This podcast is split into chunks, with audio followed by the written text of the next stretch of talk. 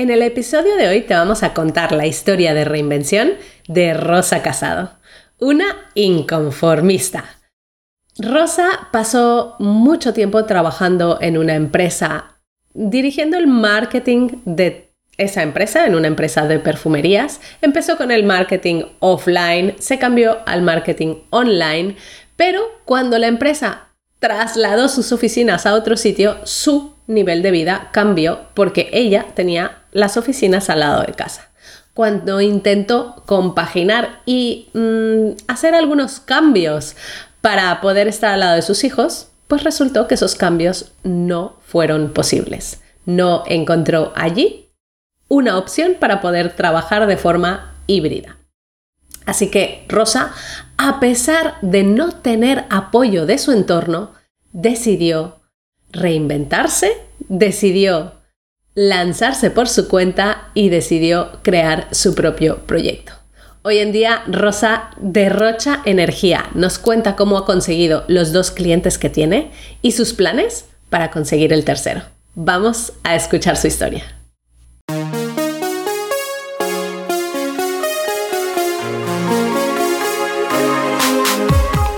Bienvenida a Madres Reinventadas, presentado por Billy Sastre, un podcast para madres que están redefiniendo el concepto de trabajar sin renunciar a su vida familiar.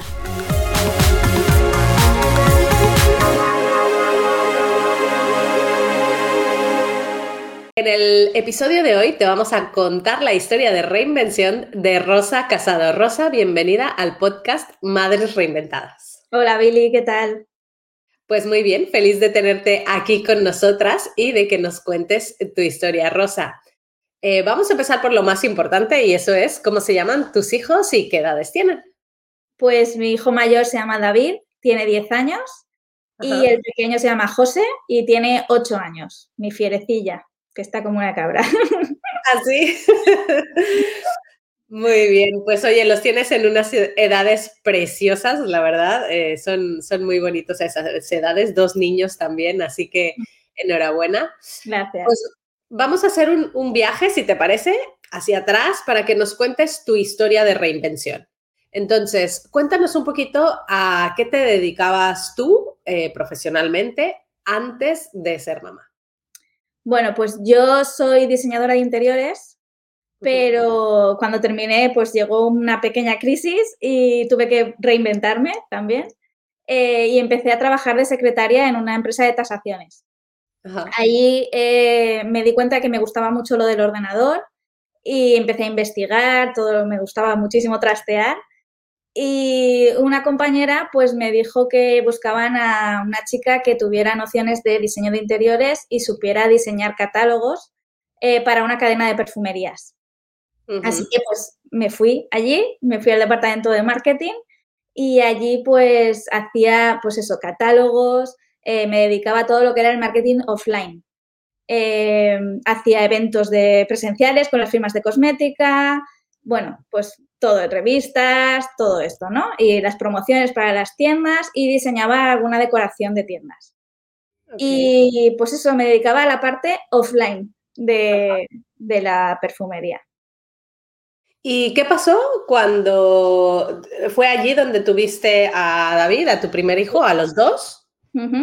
Vale, ¿qué pasó? Cuéntanos, ¿cambió algo cuando tuviste a David? ¿Cómo pues empezó a cambiar esto? Con David no cambió mucho, cambió mi puesto en la empresa, pero lo que era la empresa bien. Eh, yo, yo estuve con David un año de baja porque en, en el embarazo eh, tuve complicaciones y entonces, claro, pues al juntar la baja del embarazo con la baja de maternidad, pues estuve casi un año, ¿no? Pero cuando volví todo muy bien, eh, una compañera se quedó con la parte offline y a mí me ofrecieron la parte online. Así que genial, porque ahí sí que descubrí que eso era lo que a mí me gustaba y lo que me apasionaba. Empecé a diseñar la e-commerce de la tienda de, de la perfumería eh, empecé con todo el email marketing, redes sociales, bueno, pues todo lo que a mí realmente me gustaba, ¿no? Ahí fue cuando me abrí los ojos y dije, eh, eh que esto me gusta. Así que todo muy bien, con David no tuve ningún problema. El problema vino cuando, cuando tuve a José, que a la vuelta pues hubo una pequeña reestructuración en la empresa y mi oficina, eh, yo trabajaba en Valencia Capital eh, y había otra oficina en un pueblo de Valencia. Entonces, mi departamento lo trasladaron al pueblo. Claro, eh, yo, vivía al lado de la oficina, el colegio de mis hijos estaba al lado de la oficina. Oh. Entonces, claro, para mí fue complicado. Eh, tenía que contratar a alguien que llevara a mis hijos al colegio para yo poder hacer el horario que me pedían en la nueva oficina. Así que nada, hablé con mi jefe y le, propuse quedarme en la oficina y trabajar de forma remota. Y en principio funcionó los primeros meses, estuvo todo bien, pero bueno, luego fue complicado porque pues yo ya no entraba en las reuniones con los directivos, ya no era la, la cara visible, digamos, ¿no? Entonces empecé a quedarme relegada en un segundo puesto. Y eso empezó a hacerme ya en, en mí empezó a crearme una pequeña depresión que hizo que, yo pues empezara a, odiar todo mi trabajo. No, ya, no me, ya no me veía valorada, ya pensaba que yo ya no tenía nada que hacer en, la empresa. La verdad es que fue, fue duro.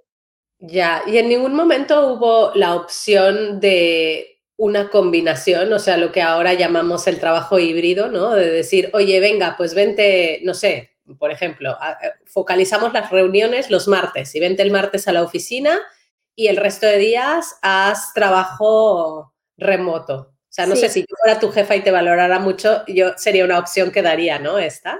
Sí, sí que hubo esa opción. Lo que pasa es que al principio lo llevamos bien porque yo iba dos días a la semana a esa oficina pero claro, luego había pues eh, reuniones que eran de repente, que no, que no se podían programar, entonces yo ahí ya no estaba. Y si había viajes, eh, que por ejemplo viajábamos mucho a Madrid porque hacía presentaciones de nuevos perfumes y de nuevos, eh, nueva cosmética, pues yo, yo ya no iba a esos viajes, eran mis compañeras que eran las que estaban más, digamos, en el punto de acción, las que acababan yendo a, a esos viajes, ¿no? Entonces, yo me quedé más como la secretaria, digamos. Y entonces, ¿cómo fue el proceso? Poco a poco te empezaron a quitar responsabilidades, pero sin hablar directamente contigo. ¿Tú empezaste a sentirte menos valorada? Correcto, sí. ¿Y, cómo tomaste la decisión? ¿Fue tu decisión de irte o te despidieron? No, lo decidí yo. Eh, de repente, la verdad es que eh, aparecisteis vosotras Y yo tenía una pequeña lucha interna con las redes sociales, ya les, estaba cogiendo un poquito de manía, pero bueno, aparecisteis vosotras, hice la entrevista contigo además y, me lancé, dije, bueno, esta es mi oportunidad de salir de aquí y de intentar hacer lo mismo que ya hago aquí, pero para mí y sin tener que pelearme todos los días con la gente, ¿no? Eh, así que empecé con vosotras muy bien, me animé bastante. Tengo que decir que mm, en los últimos meses volví a caer en depresión, de hecho no me certifiqué. Lo tengo ahí, tengo mi espinita clavada de que no me he certificado con vosotras, pero terminé el curso y lo conseguí. Y yo siempre digo que Dios aprieta, pero no ahoga, ¿no? En ese impasse mi marido consiguió un trabajo nuevo que tenía que viajar mucho más de lo que ya lo hacía, pero que el sueldo nos permitía que yo me quedara en casa. Así que ahí ya vi la oportunidad y, me fui y decidí abandonar. Vale, o sea, tú te fuiste ya con, el, con, la seguridad, digamos, de que en casa había un proyecto que te iba a ayudar a irte, ¿no? Correcto. Eh, vamos a hablar un poquito de este tema de la depresión, porque yo creo que hay muchas mujeres que desgraciadamente pasan por ahí eh, una vez que tú ya lo has pasado y entiendo que ahora ya, ya estás superado este tema, em, primero, ¿cómo lo identificas? O sea, ¿cómo sabes que realmente estás pasando por un proceso así? ¿Y qué consejos le darías a, una mujer, madre o, o, simplemente a una persona que en el trabajo se está viendo que no está siendo valorada y que eso le está afectando a su salud? Porque al final es nuestra salud. Bueno, yo lo identifiqué eh, en dos cosas. Eh, la primera, en la vida personal, digamos, yo llegaba a casa y todo lo que hacían los niños me molestaba. Todo lo que hacía mi marido me molestaba el doble. Me pasaba el día gritándoles Y yo nunca era así, yo siempre he sido una niña muy alegre, muy contenta, que me gusta mucho bailar y, ahí me di cuenta de que, no, que los niños no tenían la culpa de nada, que mi marido a veces sí, pero los niños no. Pobrecito, seguro que te ha apoyado mucho. no, pero mi, actitud cambió, mi, actitud personal cambió muchísimo. De hecho, cada vez tenía menos ganas de hablar con mis amigos. Era una forma de... Me quedaba recluida en casa porque prefería quedarme en casa, ¿no? Y luego en la, parte laboral es que yo, a mí me, apasionaba el marketing. Yo eh, estuve formándome un montón eh, porque me gustaba y porque eh, cuando hace 10 años pues no había universidades ni formación que te lo diera, ¿no? Como lo que hacéis vosotras ahora. Entonces, yo investigaba por internet muchísimos días, me quedaba todas las noches investigando y de repente ya no quería hacer eso ya no me gustaban las redes sociales, ya no me gustaba mi trabajo, ya no sabía por dónde tirar. Entonces ahí me di cuenta de que algo no funcionaba, porque claro, si todo va mal, no puede ser, el mundo va mal, soy yo la que está mal, ¿no? Y un consejo, pues no lo sé, sobre todo apoyarse mucho en la familia, que son el apoyo máximo que tenemos, y por supuesto buscar ayuda, porque todos necesitamos ayuda. Eh, simplemente con alguien que te escuche y, deje que hables, porque al final la gente que no te entiende no te va a entender. O sea, tus yo le decía a mis padres, es que me quiero ir, me decían, no, aguanta, porque tienes dos hijos, tienes que, eh, tienes un buen puesto, tal, pero no, no, te entienden, no te llegan a entender. Entonces necesitas una ayuda de verdad, un psicólogo o alguien que te entienda de verdad o buscar una comunidad que te entienda y que pueda hacerte avanzar. Tú, eh, Rosa, hiciste mamis digitales, o sea, accediste en mamis digitales cuando aún estabas en el trabajo, ¿sí? Sí. Estabas compaginando las dos cosas. Correcto. Y fue ahí cuando decidiste, oye, hay un mundo adicional, ¿no? Hay un mundo ahí fuera en donde puedo hacer yo las cosas sin tener nadie que me diga cómo hacerlas o cuándo tengo que desplazarme a un sitio o a otro, ¿no? Exacto. es eso, ¿no? Mm. Y lo compartiste con tu entorno y tu entorno, tus padres, ¿había alguien más que te dijera, no, hombre, no, estás loca, ¿qué haces? Con la edad que tienes y el puesto que tienes, ¿cómo vas a dejar esto tan bueno que tienes? Mucha gente. La verdad es que yo me rodeo de gente, pues, eh, no sé cómo explicarlo, pero es una mentalidad offline, digamos, ¿no? Yo lo digo así, tú eres muy offline. Eh, poca gente entiende eh, lo que eh, el marketing online o que la vida online te puede ofrecer. Entonces, creo que menos mi marido, que el pobre pues ya sabe que yo estoy un poco loca y que a veces le hablo y no me entiende, pero sabe lo que le estoy diciendo, me vi muy poco apoyada por mi sociedad, por la parte de la gente que me rodeaba. De hecho, creo que hablar contigo y ver la comunidad de mamis dije, bueno, pues hay gente que sí que lo hace, ¿no? Porque yo no puedo hacerlo, que mi gente no lo haga no significa que yo no pueda. Correcto. ¿Y cómo hiciste para no escucharles y seguir adelante? O sea, porque al final, si te rodeas de personas que te intentan, digamos, de alguna forma limitar o, evitar que cumplas ese sueño, pues a veces caemos en la trampa, ¿no? ¿Cómo hiciste? Pues la verdad es que me costó. A día de hoy a veces aún tengo que cerrar oídos porque me costó bastante. Eh, yo creo que yo siempre he sido una persona que ha ido bastante a mi bola. Soy bastante, soy la pequeña de tres y siempre he dicho que las pequeñas estamos un poco loquitas. Eh, pero bueno, pues fue focalizarme y al final apoyarme en mi marido, que era la única persona que, que al final me interesaba que me apoyara, porque era él el que compartía la vida, ¿no?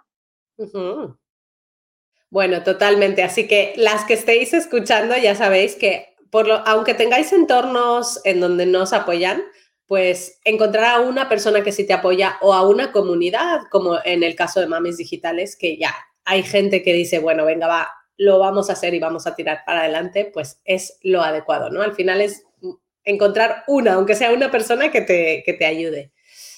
Rosa, Cuéntanos un poquito en dónde estás ahora. O sea, tú ya decidiste, venga, ya no quiero seguir trabajando, has dejado el trabajo. ¿Cuáles son tus proyectos actuales? Bueno, pues eh, yo cuando salí, ya te digo que me descentré un poco, eh, descubrí lo que es el marketing de afiliación. Hice un máster de, de marketing de afiliación y empecé a enseñar a mamás como nosotras que ya tenían una línea de negocio a abrir una segunda línea de negocio gracias al marketing de afiliación, ¿no? Con un infoproducto. Vale, pero espera, espera, espera, porque vas muy rápido y seguro que aquí las que están escuchando te están eh, eh, escuchando y están diciendo, ¿qué es eso? Entonces, explícanos un poquito qué es el marketing de afiliación. Bueno, pues el marketing de afiliación es eh, ofrecer tu producto a otros vendedores para que ellos lo vendan y eh, tú les pagas una comisión. Digamos que es como tener un comercial, eh, pero online. Yo me centro sobre todo en infoproductos. Vale. infoproducto es? Es pues, un curso online o... Sí, suelen ser cursos online. Vale, perfecto. Pues entonces, Rosa, lo que tú haces, más o menos para ponerlo así en palabras coloquiales que nos entienda todo el mundo, es, oye, cuando una persona tiene un curso online, para ayudarla a que ese curso llegue a más gente, pues tú le ayudas a que otras personas le recomienden gracias a sus eh, redes de contacto, como sea que las tengan, y que gracias a eso también se lleven una comisión, ¿no? Por esa recomendación. Correcto, sí. Las Muy mejor que yo. bueno, y cuéntanos, empezaste con esto y ahora... empecé con esto y poco a poco empecé a enamorarme otra vez de las redes sociales y empecé a ejercer de community manager y ahora llevo redes sociales de clínicas dentales. Así que estoy en un híbrido, también ofreciendo email marketing para, para la gente que lo necesite, sobre todo las clínicas dentales. ¿Y cuántos, cuántos clientes tienes ahora? Ahora mismo tengo dos, dos, clínicas. Hmm. Muy bien. ¿Y cuáles son tus planes a futuro? O sea, ¿qué, cómo te ves en seis pues, meses? Uy, seis meses. pues eh, como tengo mi espinita clavada de la certificación de mamis digitales, entré en el curso de asistente virtual. Muy bien. Así que ahora eh, mi idea es, pues, eh, formarme para poder ofrecer todos los servicios que yo doy, pues eh, de community manager, marketing de afiliación, email marketing, ver cómo lo puedo enfocar para, eh, al ser un asistente virtual, puedo ofrecerlo mucho mejor que siendo ahora soy community manager, ahora soy de marketing de afiliación. Entonces, quiero focalizarme ahí. Ole, pues vamos, o sea, vas a tener una cartera de servicios enorme para ofrecer. Esa es mi idea, sí. Bueno, me voy a centrar en tres, ¿eh? que si no son demasiados. Eso está muy bien también. ¿Y cómo has decidido en cuáles de ellos te vas a centrar? Porque son los que más me gustan. Yo cuando empiezo a hablar de marketing eh, se me iluminan los ojos con la afiliación, el email marketing y las redes. O sea que eso, aunque hay muchas otras cosas como el diseño de catálogos que también me gustan, pero esos tres son, son lo que más me gusta. Exacto, o sea que al final también es conocer algo, eh, un mundo, ¿no? Un mundo entero y decidir, oye, yo de todo esto que veo, a mí lo que más me gusta son estas tres cosas y van a ser mi especialidad. ¿Por qué clínicas dentales? Pues empecé con una mamá del cole que me dio la oportunidad y ahí pues eh, digamos que me ha gustado eh, y me he medio especializado un poco, he hecho un par de cursos de marketing en clínicas dentales y ahí me he medio especializado, así que me he quedado en ese, en ese nicho.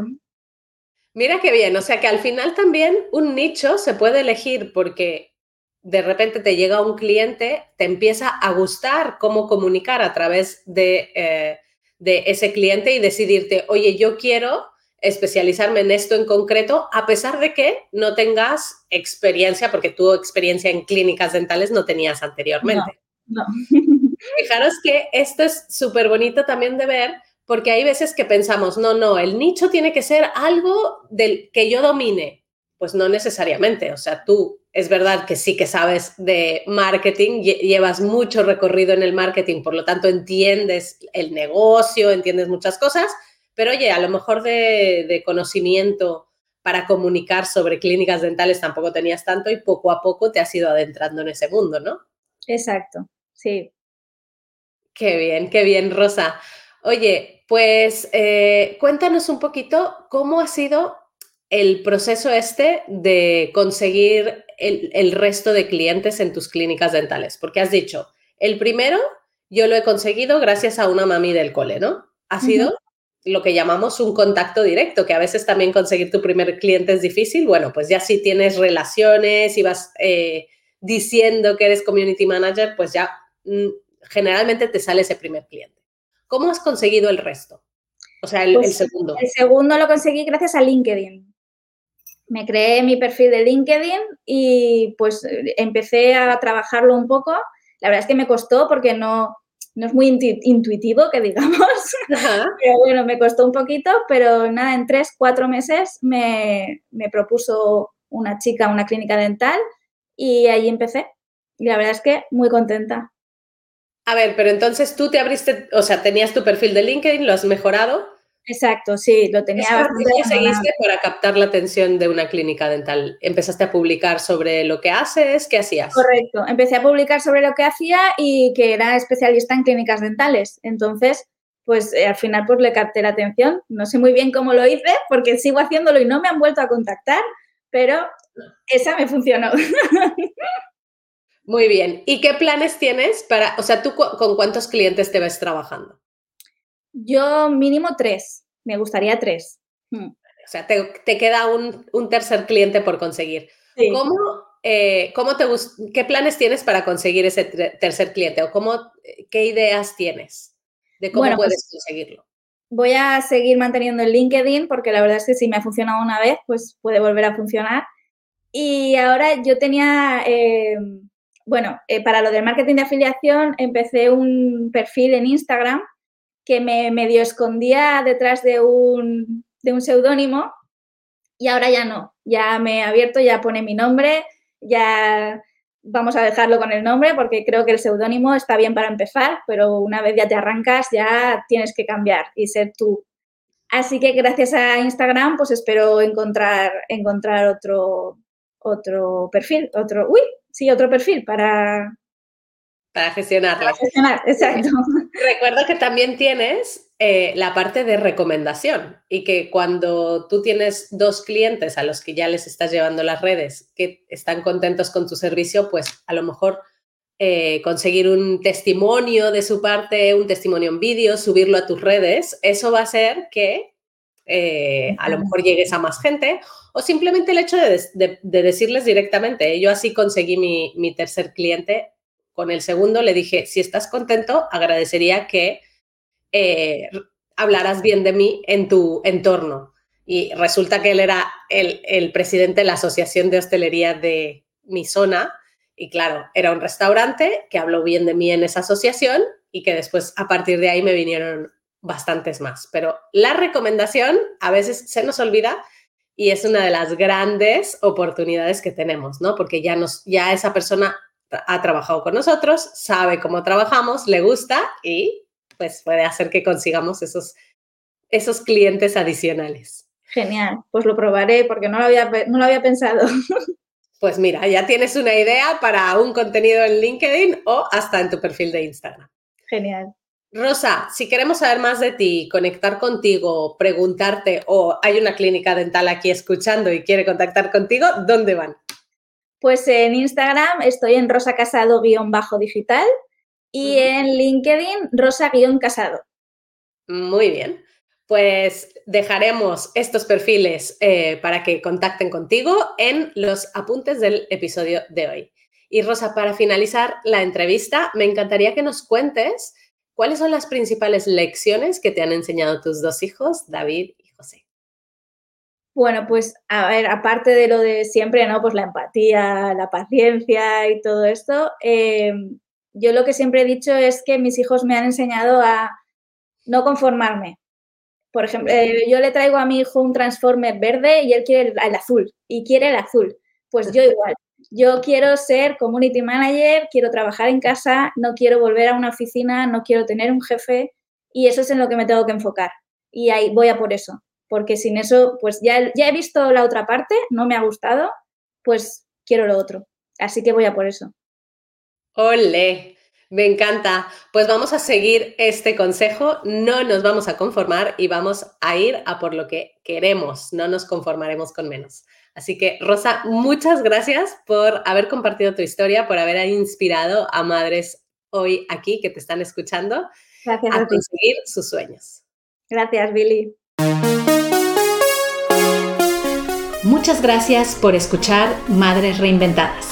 Si has disfrutado del episodio de hoy y no quieres perderte los siguientes, no olvides suscribirte a nuestro podcast en la web madresreinventadas.com o la aplicación gratuita de iVoox. Te esperamos